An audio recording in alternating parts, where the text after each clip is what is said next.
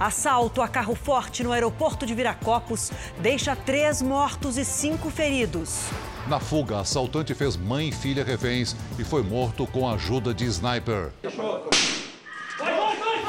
Em reunião para tratar de liderança na Câmara, deputados do PSL ofendem presidente Bolsonaro. Saques do FGTS podem beneficiar 59 milhões de brasileiros. Pesquisadores do Rio identificam provável área de onde veio o petróleo que atingiu o Nordeste. Sobe para cinco o número de mortos no prédio que caiu em Fortaleza. Turquia aceita cessar fogo proposto pelos Estados Unidos na Síria. Na série especial, a luta de uma cega e um surdo para avançar nos cursos universitários.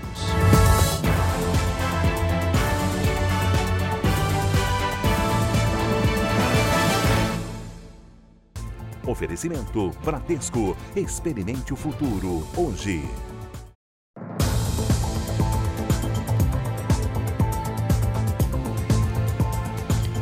Boa noite.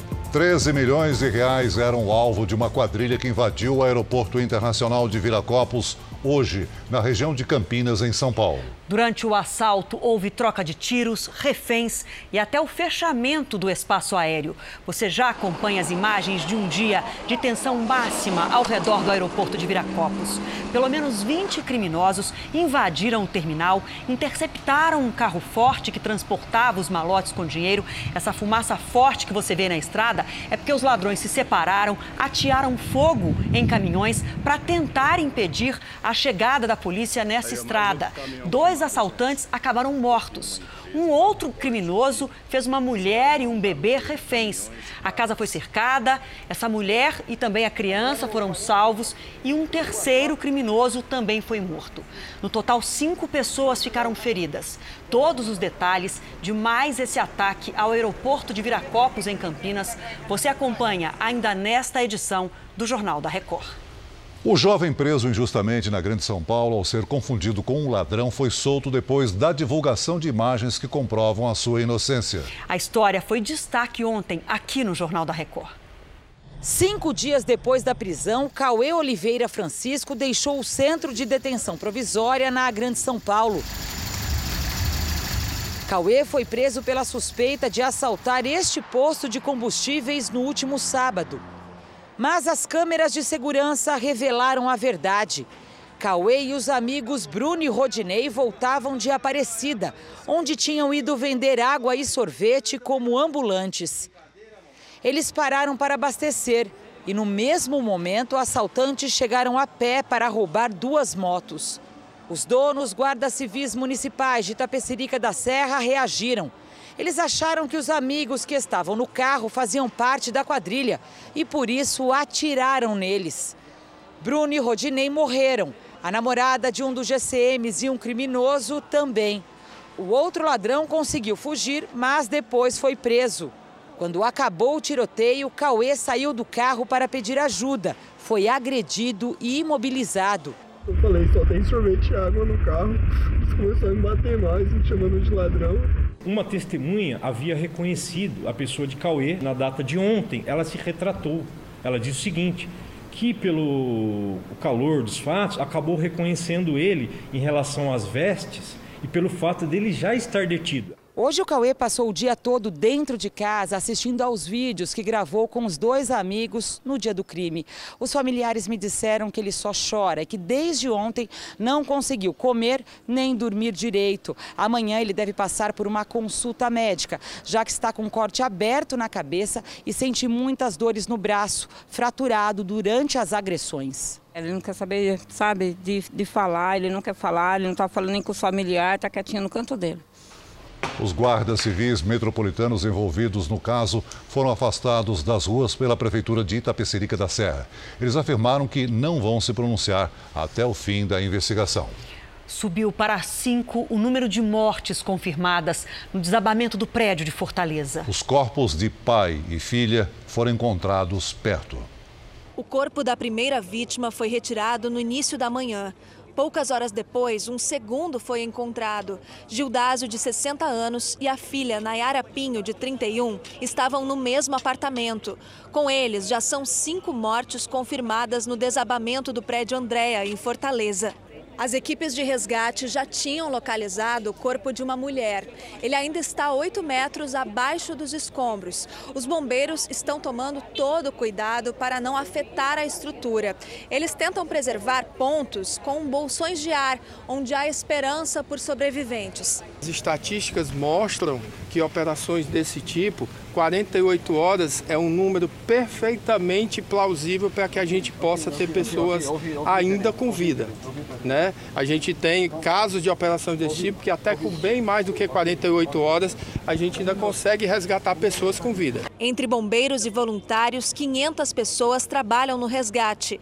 As equipes se dividem em escalas para cobrir as 24 horas de esforços sem intervalo em busca de vítimas. Até agora, sete pessoas foram salvas. Bom, e nós já voltamos agora direto ao vivo à Fortaleza para falar com a repórter Amanda Silva, que está no local do desabamento. Boa noite para você, Amanda. Vai ser mais uma noite de trabalhos sem interrupção, não é isso? Boa noite, Adriana. Isso mesmo, todos por aqui estão preparados para uma noite intensa de trabalho e com muita esperança, viu? Todos ainda com muita esperança, ninguém desiste. Todos os voluntários, pessoas envolvidas, moradores, bombeiros que prestam apoio, ficam atentos ali aos bombeiros que estão nos escombros para qualquer reação diferente. Então, eles já fizeram, os bombeiros já retiraram boa parte desses escombros, eles agora fazem a parte da escavação de uma estrutura instável. São basicamente três três pontos que eles chamam de zonas quentes, onde pode haver vida. Segundo o comandante dos bombeiros, são dois apartamentos, um do quinto e um do terceiro andar e também o térreo. As cinco pessoas desaparecidas são tratadas pelo Corpo de Bombeiros como possíveis sobreviventes. Entre elas está a síndica, que estava no prédio, a Maria das Graças, estava no prédio no momento em que tudo veio abaixo. De Fortaleza, Amanda Silva. Obrigado, Amanda. Parentes de vítimas do rompimento da barragem da Vale em Brumadinho foram até a Alemanha protestar contra a empresa que atestou a segurança da estrutura. Os manifestantes se reuniram em frente à sede da empresa Tuvisud, em Munique. Eles colocaram fotos das vítimas da calçada. Algumas se deitaram no chão e foram cobertas com lama. A Tuvisud certificou a segurança da barragem de rejeitos poucos meses antes da tragédia, no dia 25 de janeiro. 251 pessoas morreram e 19 ainda estão desaparecidas. Agora, números da criação de empregos no Brasil, olha só. O país criou mais de 157 mil vagas, emprego formal com carteira assinada no mês passado. Foi o melhor setembro em seis anos. E essa melhora aconteceu em todos os estados. Agora vamos ver como é que ficou o acumulado do ano até aqui. Nos primeiros nove meses de 2019, a criação de empregos com carteira assinada foi de mais de 761 mil vagas, um aumento de 6% em relação ao mesmo período do ano passado. Esses dados aqui são do CAGED, o Cadastro Geral de Empregados e Desempregados. Começa amanhã o saque de até 500 reais do Fundo de Garantia para quem não tem conta na Caixa. A liberação do dinheiro segue um calendário de acordo com o mês de aniversário do trabalhador. O prazo para retirada termina em março de 2020. Antes da liberação do dinheiro, muita gente veio se informar. A gente não sabe é, como proceder né, nesse, nesse assunto, então... Mais de duas mil agências vão funcionar em horário especial para fazer os pagamentos. Estamos abrindo todos os sábados e iremos abrir durante três dias com duas horas de antecedência. Então esperamos um movimento grande e presencial. Os saques de até 500 reais também podem ser feitos nas lotéricas, para quem possui o cartão cidadão e a senha. Trabalhadores com menos de 100 reais só precisam apresentar documento de identificação com foto para retirar o dinheiro. Esse ano, mais de 59 milhões de brasileiros que não são correntistas da Caixa ou que não tenham caderneta de poupança vão poder sacar até 500 reais de contas ativas ou inativas do FGTS. O cronograma de saque vai depender da data de aniversário do trabalhador. Todas as pessoas podem sacar até o dia 31 de março de 2020. O que acontece é o seguinte: para organizar nós começamos com datas diferentes de acordo com o aniversário. Então, janeiro é nessa sexta-feira, fevereiro é na sexta-feira que vem. Uma pesquisa mostrou que 62% dos trabalhadores vão usar o dinheiro para pagar as contas. Meu plano agora, no momento agora, é, é conta de luz e água está atrasadérrima lá. Quem está devendo, sim, resgata do FGTS os 500 reais e paga a sua dívida para ela não correr mais juros. E para quem não tem dívidas e já faz planos para gastar o dinheiro, a especialista faz um alerta é começar a pensar nesses gastos de final e início do ano, que todo ano está no orçamento, mas ninguém faz o planejamento disso, né? Como IPVA, IPTU, material escolar, enfim. No r7.com você não passa apertado. As informações do FGTS, inclusive com o calendário dos saques, estão lá num conteúdo exclusivo para a internet. Agora, um destaque internacional: a Turquia aceitou a proposta americana de cessar fogo na fronteira com a Síria. Por isso, a gente conversa agora ao vivo com a nossa correspondente Heloísa Vilela. Boa noite para você, Heloísa. Esse acordo acaba com o conflito na região? Não chega a tanto, Adriana. Boa noite. Hoje o vice-presidente americano Mike Pence se encontrou em Ankara com o presidente turco Recep Erdogan para fechar esse cessar-fogo, que tem duração prevista de apenas cinco dias. Nesse período, as forças curdas têm que deixar toda uma faixa de 32 quilômetros ao longo da fronteira da Síria com a Turquia, enquanto a Turquia para de atacar. Mas os curdos não participaram dessa reunião e reagiram dizendo que não aceitam o que já estão chamando de ocupação do território deles. Adriana.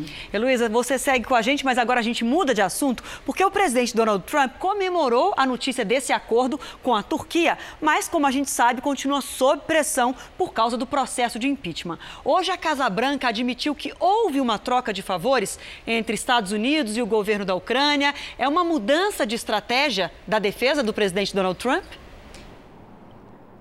Parece que sim. O chefe de gabinete do governo disse que a Casa Branca bloqueou uma ajuda militar para a Ucrânia para pressionar o país a investigar os democratas. Mick Malvone afirmou que esse tipo de toma lá da cá acontece o tempo todo na diplomacia mundial e que isso não é crime. No Congresso, o embaixador americano na União Europeia depois hoje e disse que Trump mandou os diplomatas lidarem com a Ucrânia seguindo as normas, as dicas, as orientações de Rudolph Giuliani advogado particular do presidente. E agora há pouco, o secretário de Energia, Rick Perry, disse que vai entregar o cargo até o fim do ano. Ele teria participado com Giuliani desse esforço para pressionar a Ucrânia. Celso.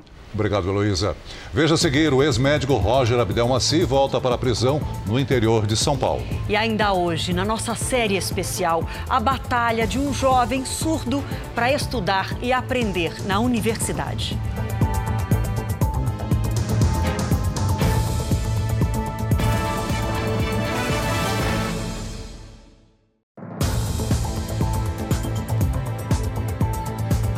O presidente Jair Bolsonaro participou hoje da aula inaugural do curso de formação de policiais rodoviários federais em Florianópolis. Antes da cerimônia, o presidente desceu do carro e foi cumprimentar apoiadores debaixo de chuva. Mais de mil alunos foram selecionados para o curso de formação da Polícia Rodoviária Federal. Junto com o ministro da Justiça e Segurança Pública, Sérgio Moro, Bolsonaro assinou o um projeto que acelera a venda e destinação de bens e recursos apreendidos de traficantes de drogas. O presidente aproveitou para fazer flexões com os alunos do curso. Antes de voltar para Brasília, Bolsonaro conheceu José Henrique, um menino de 7 anos, morador da cidade de Tubarão, que tem uma síndrome que torna os ossos frágeis. Entre os presentes, presidente recebeu uma camisa do Clube Atlético Tubarão. O PSL viveu um dia de disputa pela liderança na Câmara e também de acusações entre os dois grupos: o de apoio a Bolsonaro e o ligado a Luciano Bivar, o presidente do partido. Uma gravação feita numa reunião com o líder delegado Valdir revela que o grupo de Bivar quer implodir o governo. Participaram da reunião no gabinete do deputado delegado Valdir na Câmara 10 parlamentares. O próprio Valdir, líder do PSL na Câmara, Felipe Francischini, Julian Lemos, professora Daiane Pimentel, Heitor Freire, delegado Antônio Furtado, Júnior Bozella e mais três deputados como infiltrados no grupo. No trecho mais enfático, eles falam sobre as gravações em que o presidente pede apoio para que Eduardo Bolsonaro assuma a liderança do partido na Câmara. Delegado Valdir ameaça o presidente. Foi gravado, é Foi gravado várias vezes. Eu vou impedir o presidente. Aí eu mostro a gravação dele. Eu tenho a gravação. Não tem conversa. Não tem conversa. Eu implodo o presidente. Como é que o presidente se presta pra Acabou, acabou, acabou, cara. Eu sou o cara mais esse vagabundo. Eu andei no sol 246 cidades, no sol gritando o nome desse vagabundo. O parlamentar admitiu que a gravação é verdadeira e que ocorreu no momento de um debate acalorado. Em entrevista, ele negou que atua contra o governo. Nós vamos continuar defendendo o governo, vamos votar de, de conformidade com a orientação do governo. Ninguém vai ser expulso. Só que na reunião gravada de ontem à noite, o parlamentar usou outras palavras. Nós vamos expulsando um por um do partido. A situação é essa: vamos expulsar um por um. Felipe Francischini apoiou Valdir. A gente foi tratado que nem cachorro desde o primeiro começo, desde que ele ganhou a eleição. Nunca atendeu a gente em p nenhuma. Felipe Francischini também não comentou as gravações. O deputado Daniel Silveira, que gravou a conversa, explicou por que decidiu registrar tudo em áudio. O fato gerador foi que me parecia que estava iniciando uma breve conspiração contra a República e contra o presidente Jair Messias Bolsonaro. O que nós não vamos permitir mais é que o Congresso, para atender interesses próprios, venham a tolir os direitos de governabilidade do presidente Jair Messias Bolsonaro. Esse é o fato da gravação. Por isso ela foi feita. Nós, a maioria do PSL, fomos eleitos pelo líder e na toada do líder político Jair Messias Bolsonaro. De manhã, na saída do Palácio da Alvorada, Jair Bolsonaro comentou a atitude de deputados que gravaram o presidente pedindo apoio para trocar o líder do PSL na Câmara. Eu falei com alguns parlamentares, me gravaram, eu converso com o deputado. Eu não trato publicamente para tirar o delegado. Eu não trato publicamente esse assunto, converso individualmente. Se alguém der um grampo no telefone, primeiro uma desonestidade. Apoiado pela maioria dos parlamentares do PSL, delegado Valdir conseguiu se manter na liderança do partido. Após a conferência de três listas, a Secretaria-Geral da Mesa da Câmara entendeu que a lista apresentada pelo deputado tem o um maior número de assinaturas válidas. Os governistas tentam agora conseguir mais apoio para colocar Eduardo Bolsonaro na liderança do PSL. É mais um motivo que reforça a necessidade da mudança da liderança. Imagina né, o líder do PSL, que é o partido do presidente, é, fazendo um, uma manifestação expressa contra o presidente dessa maneira, ainda se referindo de uma maneira extremamente respeitosa e certamente falando a mentira. Nesta quinta-feira, o governo também mudou a liderança aqui no Congresso Nacional. A deputada Joyce Hasselman foi substituída porque, na visão do Palácio do Planalto, traiu a confiança do governo ao ficar ao lado de Luciano Bivar na disputa no PSL, inclusive assinando a lista para manter delegado Valdir como líder.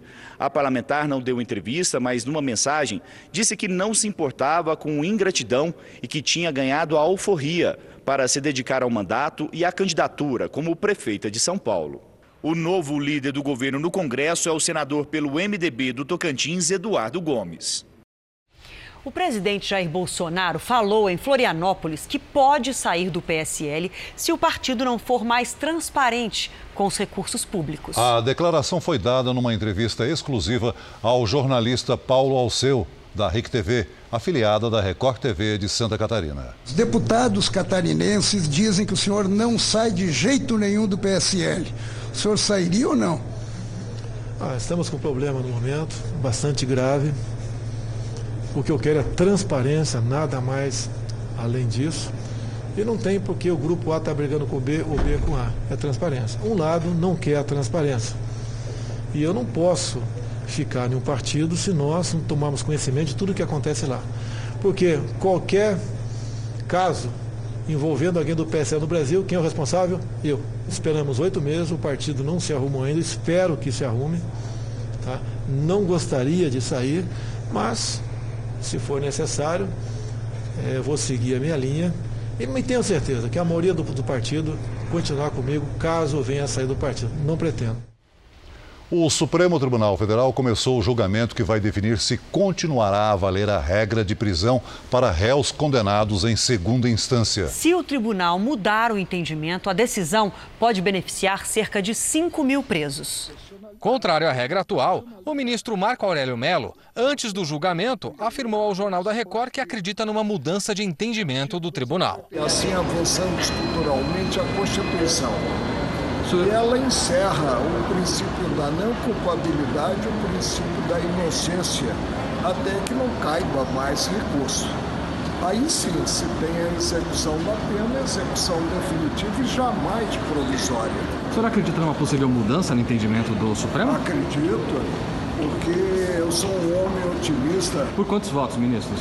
O senhor acha que vai ser apertado? No tribunal dividido 7 a 4. Diante de casos como o do ex-presidente Lula, que pode ser beneficiado com o resultado do julgamento, Toffoli afirmou que a análise do tema será imparcial. Que fique bem claro que esse julgamento não se refere a nenhuma situação particular. Estamos diante de ações abstratas de controle de constitucionalidade. Durante a sessão, o ministro Marco Aurélio apenas leu o relatório sobre as ações e falaram os advogados que contestam a prisão após condenação em segundo grau. O julgamento será retomado na próxima quarta-feira com os votos dos ministros. A posição de Rosa Weber, que ano passado foi a favor de permitir a prisão nesses casos, ainda é tida como incerta. E a previsão é que o resultado só seja conhecido depois de até quatro sessões do plenário.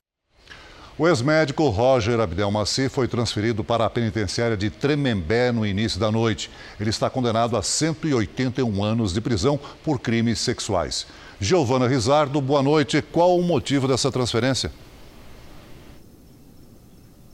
Boa noite, Celso. Boa noite a todos. Isso, a Justiça de São Paulo revogou a prisão do Roger Abdelmaci. Ele estava mantido em regime domiciliar, mas aí esse benefício então não foi mais concedido. Agora ele está aqui em Tremembé.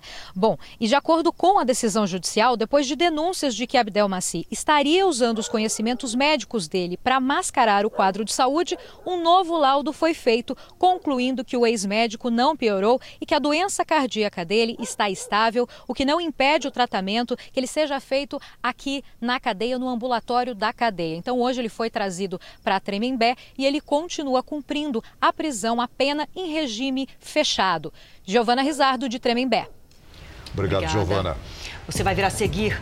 Assalto ao aeroporto em Campinas, tem rodovia fechada, tiroteio, mortos, feridos e a família feita refém. E na série especial, a história da universitária cega que enfrenta as barreiras do campus para estudar.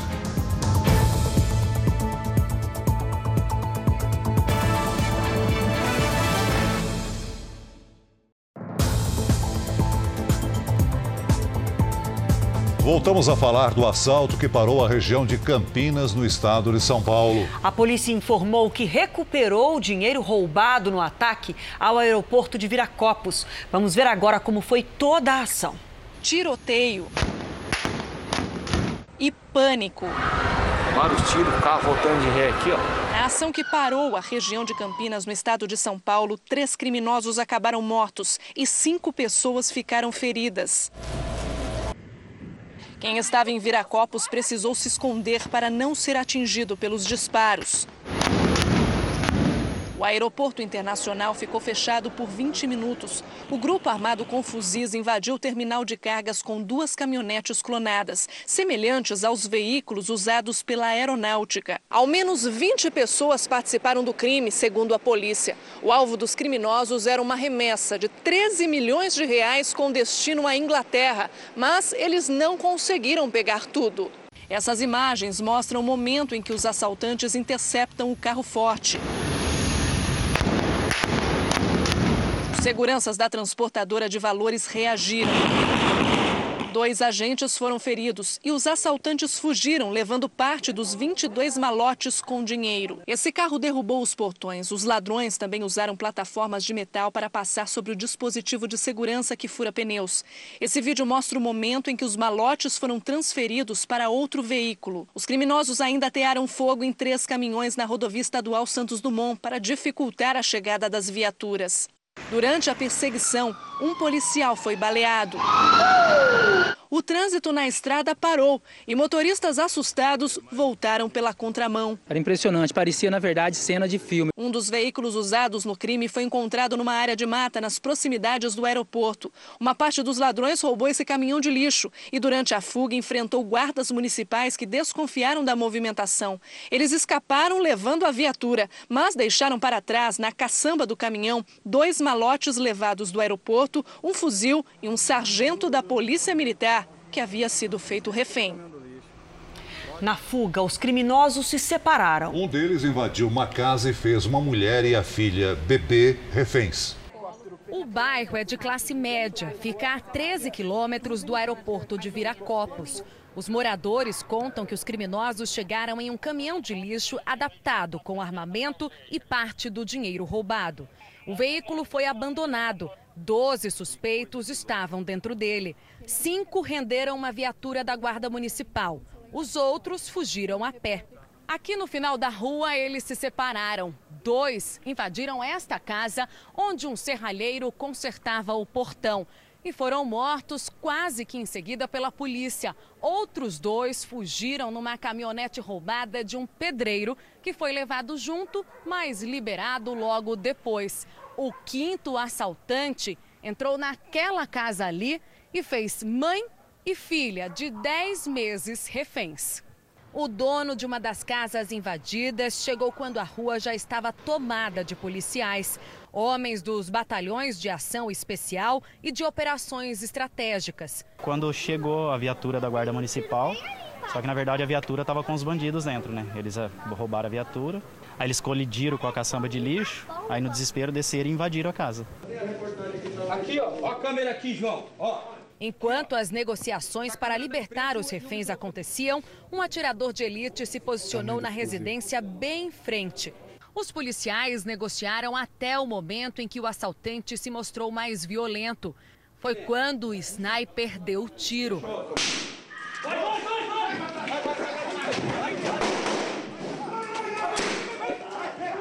Os agentes aproveitaram para invadir a casa. Eles também atiraram contra o criminoso. A criança saiu nos braços de uma policial e foi levada para a ambulância. Logo depois, a mãe. Ela foi ferida durante a ação e levada para o hospital. O estado de saúde dela é estável. O aeroporto de Viracopos é um alvo recorrente de criminosos. Desde 2012, foram quatro assaltos lá. E o Aeroporto Internacional de Guarulhos, em São Paulo, também ficou na mira de ladrões esse ano. Vamos conferir comigo aqui no telão? Em outubro de 2012, o alvo foi um galpão de carga de uma companhia aérea que foi atacado por uma quadrilha fortemente armada. Isso lá em Viracopos, em Campinas. Os ladrões levaram celulares e tablets. E o prejuízo nesse ataque foi de quase 4 milhões de reais. Ninguém foi preso. Três anos depois, olha aqui comigo, em fevereiro de 2015, novamente em Campinas, o alvo foi um galpão de carga que estava carregado com eletrônicos. O prejuízo nesse caso foi ainda maior, 11 milhões de reais. E mais uma vez, nenhum preso. Em março desse ano, criminosos usaram carros clonados de uma empresa de, de valores e levaram 5 bilhões de, de dólares, equivalente a quase 20 milhões de reais. E novamente todos fugiram. Como você acompanha aqui por essas imagens, olha só, a movimentação parecia normal no terminal, os funcionários nem perceberam o que acontecia. E mais uma vez, ninguém identificado. Já em julho deste ano, a mesma companhia de valores foi atacada. Foram levados mais de 700 quilos de ouro. Só que dessa vez era no aeroporto internacional de Guarulhos. E os ladrões conseguiram roubar essas barras de ouro avaliadas em 120 milhões de reais. Como você vê pelas imagens, eles usaram viaturas clonadas da Polícia Federal. Eles entraram no galpão para pegar o ouro. Quatro pessoas foram presas. A transportadora de valores, alvo do assalto de hoje em Campinas e das duas últimas duas ações que nós relembramos aqui, informou em nota que colabora com as autoridades. Pesquisadores da Universidade Federal do Rio de Janeiro determinaram a área provável de onde está vindo o petróleo que polui a costa do Nordeste. E as manchas se alastram para lugares considerados paraísos tropicais. Uma mancha gigante foi avistada entre as praias de Maragogi, em Alagoas, e São José da Coroa Grande, em Pernambuco. Bem perto, pescadores e voluntários usaram uma grande rede de pesca para tirar do mar o óleo espesso e pesado. Novas manchas apareceram também no litoral de Salvador, agora na Praia da Barra e na Praia do Rio Vermelho. A ilha de Itaparica também foi atingida. Militares do grupamento de fuzileiros navais recolheram amostras para análise. Coletamos informações aqui que totalizam 155 toneladas de óleo já retirados dessas praias. Em Tabatinga, no Rio Grande do Norte, o petróleo deixou um rastro na areia. A 7 quilômetros da praia, um navio da Marinha encontrou este tambor com 200 litros de óleo. O conteúdo do barril recolhido pela Marinha agora será analisado em um laboratório que fica em Arraial do Cabo, aqui no estado do Rio de Janeiro. Os exames vão indicar qual é o tipo de óleo e se o material é o mesmo que avança nas praias do Nordeste. Desta sala de controle no Rio de Janeiro, o tráfego marítimo é monitorado. São mais de 2.600 navios vigiados diariamente. 30 embarcações que transportavam óleo cru e que passaram pela costa nos últimos meses estão sendo investigadas. Hoje, pesquisadores da Universidade Federal do Rio de Janeiro determinaram a área provável onde houve descarte ou derramamento de óleo no litoral nordestino. Eles cruzaram informações sobre correntes marítimas e chegaram até uma região a 700 quilômetros da costa entre os estados de Sergipe e Alagoas. Nós estamos focando a nossa triagem, a no, as nossas melhores uh, capacidades efetivamente nessa área, que vai até uma, uma área bastante extensa, mas nós não eliminamos nenhuma outra hipótese. Chove sem parar no Rio Grande do Sul. Só nos últimos quatro dias, a cidade de Santa Maria registrou metade do volume esperado para todo mês. Lidiane, boa noite para você. Quando é que os gaúchos vão ter uma pausa aí nessa chuvarada toda? Vai demorar um pouquinho, viu, Adriana? Boa noite para você, para quem nos acompanha também. A chuva até diminui, mas volta com tudo no domingo. Várias cidades do Rio Grande do Sul registraram temporais. Em Lagoa Vermelha, o granizo tomou conta. E amanhã chove entre o Rio Grande do Sul e Santa Catarina. E até o fim do dia, o tempo vai mudar também no Paraná e em São Paulo. No sul, mar agitado com ondas de até 3 metros. No norte e centro-oeste, pancadas rápidas de chuva. Faz sol apenas entre o interior de São Paulo e o Ceará. Vamos para o Tempo Delivery? Vamos lá. Muitos pedidos hoje, hein? Começando com a Marta Lima de Almeida, que é de Manacapuru, Amazonas. Vamos lá. Marta, dia abafado por aí amanhã, com chuvinha leve e 34 graus. Seguimos para o Nordeste agora. Olha, tem o Newton Costa de Macaúbas, na Bahia, do Rio Grande do Norte, Samuel de Natal e ainda o João Vitor, que é de Mossoró. o que eu adianto é que tanto na Bahia quanto no Rio Grande do Norte, nada de chuva, viu? Newton, 35 graus para você em Macaúbas. Samuel, aí em Natal, 31 e até 35 também em Mossoró, João Vitor. Para terminar, o Diogo Yoshida, ele diz que ama o Jornal da Record. Valeu, Diogo. E quer saber como é que fica o tempo lá em São José dos Campos. Aqui pertinho, né? Pertinho. Diogo, a sexta-feira será o último dia quente por aí, com 32 graus e previsão possibilidade aí de pancadas à tarde. Tudo certo? A gente responde mais pedidos amanhã. Até amanhã, Adriana. Até Boa lá. noite. Aqui no JR, como você acabou de ver, você ajuda a escolher nossas reportagens, pode participar, pode sugerir os assuntos. Olha só, a Mari de São Paulo nos escreveu pelo WhatsApp e disse que tem dificuldade para se informar sobre uma doença, a endometriose. Já o Valmir, da Paraíba, gostaria de saber mais sobre carteira de habilitação para pessoas com deficiência física, como é que elas podem dirigir. A gente vai atender os dois, mas entra no r7.com e vota qual assunto você quer ver primeiro, endometriose, o o pedido da Mari ou a carteira de habilitação, a CNH, sugestão do Valdir. A União Europeia e o Reino Unido chegaram a um acordo sobre o Brexit, mas a saída dos britânicos do bloco europeu é uma novela que ainda não acabou. O documento final foi apresentado na reunião do Conselho Europeu em Bruxelas. No texto aprovado pelos líderes dos países do bloco, a principal mudança é a situação especial da Irlanda do Norte. O país faz parte do Reino Unido, mas vai manter algumas das condições dos membros da União Europeia. Depois do anúncio veio a reação. A Libra, a moeda do Reino Unido, teve valorização de mais de 1% frente ao dólar. Até o fechamento, houve avanço de mais de 6% em relação à moeda americana. Segundo a Refinitiv, uma empresa de dados financeiros, foi a maior série de ganhos em 34 anos. Mas a novela Brexit ainda não acabou. Falta a etapa mais difícil. O acordo precisa ter o aval do parlamento britânico, que se reúne nesse sábado em uma sessão extraordinária. Por enquanto, nada sinaliza que haverá um consenso em relação aos termos negociados. Além da oposição, o Premier enfrenta a rejeição dentro do próprio Partido Conservador. O jeito seria pedir um novo adiamento para o acordo, o que pode ser feito até este sábado. Mas o presidente da Comissão Europeia afirmou que não existe motivo para isso. Segundo ele, o acerto tem que ser fechado agora. O Ministério da Justiça e Segurança Pública vai instaurar um processo para apurar possíveis irregularidades na exposição de dados de brasileiros no Facebook.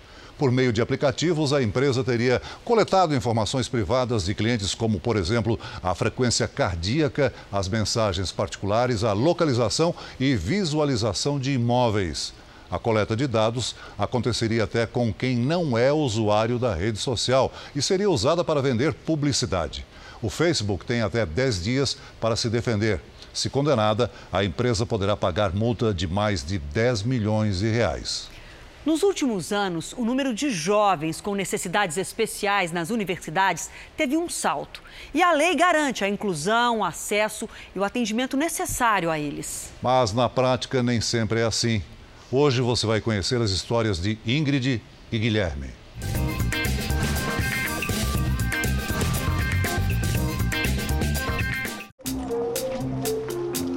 Passos firmes em meio à escuridão gestos que vencem o silêncio. Apesar das limitações e das dificuldades do dia a dia, eles são vencedores. Eles chegaram lá. Sinto orgulho, muito orgulho dele, porque ele foi muito batalhador, né? E ela é um exemplo, né, de perseverança. Duas histórias que se cruzam no campus da Universidade Federal de Santa Catarina. Guilherme, 19 anos, surdo, cursa o primeiro ano de Ciências da Computação. Ingrid, 25 anos, cega, está prestes a se formar em serviço social. São dois exemplos de uma presença cada vez maior nas universidades brasileiras. O aumento do número de alunos deficientes é resultado da política de ações afirmativas adotada pelas universidades nos últimos anos. Mas não basta abrir as portas, é preciso garantir que eles tenham condições de mobilidade e principalmente acesso ao conteúdo das aulas. Acompanhamos a rotina do Guilherme e da Ingrid para conhecer as dificuldades que eles enfrentam. Guilherme quebrou um padrão. Em geral, os deficientes auditivos costumam fazer o curso de Letras Libras, a língua brasileira de sinais. Com a ajuda de um intérprete, Guilherme diz que sempre quis trabalhar com tecnologia. É o meu sonho desde pequeno. É, eu sempre objetivei estudar ciências da computação e é o curso que eu escolhi para minha vida. O Guilherme cursou o ensino fundamental numa instituição para surdos do Rio Grande do Sul. Já no ensino médio, frequentou uma escola regular com o auxílio de um intérprete. Quando chegou aqui à Universidade Federal de Santa Catarina, não contava com nenhum apoio e a família teve que recorrer à justiça.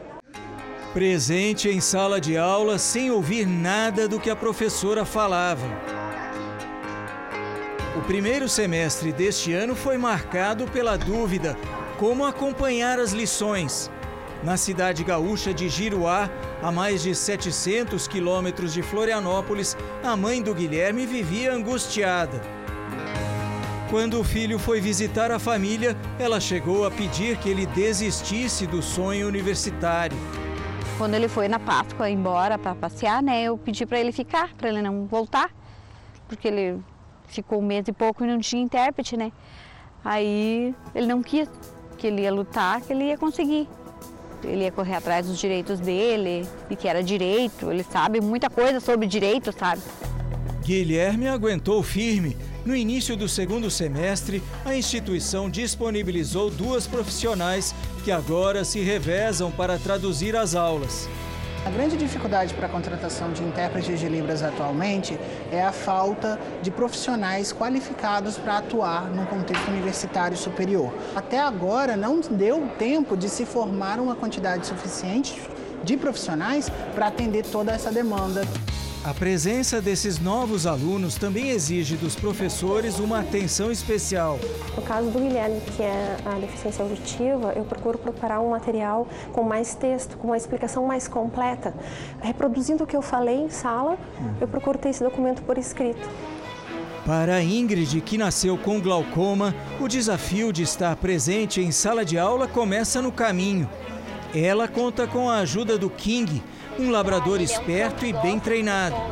Mesmo com o cão-guia, esbarra em muitos obstáculos até a universidade.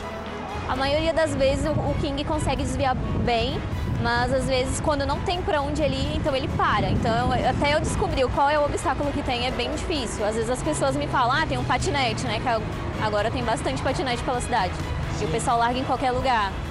Ingrid perdeu totalmente a visão aos 16 anos mas nunca desistiu do sonho de chegar à universidade. Quatro anos atrás, ela passou no vestibular para serviço social e desde então enfrenta uma rotina pesada. Ela trabalha numa escola particular aqui no centro de Florianópolis e todo dia, no fim da tarde, pega o ônibus até o campus da universidade. Um aplicativo avisa quando o ônibus está chegando. Ingrid embarca acompanhada do King, o cão segue tranquilo durante toda a viagem, que leva em torno de 30 minutos. Na universidade, King ajuda a dona a circular pelo campus, chegar às salas de aula, à biblioteca. O piso tátil também orienta, mas não foi instalado em muitos locais. Tem bastante degrau, obstáculo, buraco, obras inacabadas. Para conduzir um deficiente visual, o cão-guia precisa estar 100% concentrado na missão. Por isso, não se pode nem fazer um carinho nele. Quando a Ingrid tira a guia, aí ele vira um cachorro como outro qualquer, o xodó da turma. Não atrapalha a aula, mas ele tem algumas pessoas que ele gosta de ficar. Então, ou ele fica na minha mochila, ele puxa meu casaco para deitar em cima, fica no meu pé. Para acompanhar as aulas, Ingrid precisa que o material didático seja enviado com antecedência e adaptado às necessidades dela, mas isso nem sempre acontece. Além de não mandarem com antecedência, fazem muita aula expositiva, então o conteúdo é sempre passado em slide, que não é acessível nem, nem para mim no computador e nem em aula também. É, então eles fazem muita expressão ali e aqui, apontam, muito gráfico e isso me dificulta muito entender o conteúdo. Há uma, uma intenção né, e há uma, uma iniciativa de se prepararem. É um desafio que os professores ainda têm muito a caminhar. O trajeto de Ingrid e o de Guilherme até a formatura é longo e também cheio de barreiras, mas eles já mostraram que não desistem facilmente. É necessário essa adaptação. A gente está muito feliz com esse, com esse, aumento da inclusão né, de alunos com algum tipo de deficiência participando do grupo e é nosso interesse proporcionar essa inclusão da melhor forma possível. O Jornal da Record termina aqui. Você pode assistir a edição de hoje na íntegra no Play Plus. E o Jornal da Record também tem versão em podcast. É só acessar as nossas plataformas digitais. E à meia-noite e meia tem mais Jornal da Record com Sérgio Aguiar. Fique agora com a Fazenda ao vivo com o Marcos Mion. Hoje é noite de eliminação. A gente volta a se encontrar amanhã aqui no JR. Até lá. Boa noite, até amanhã.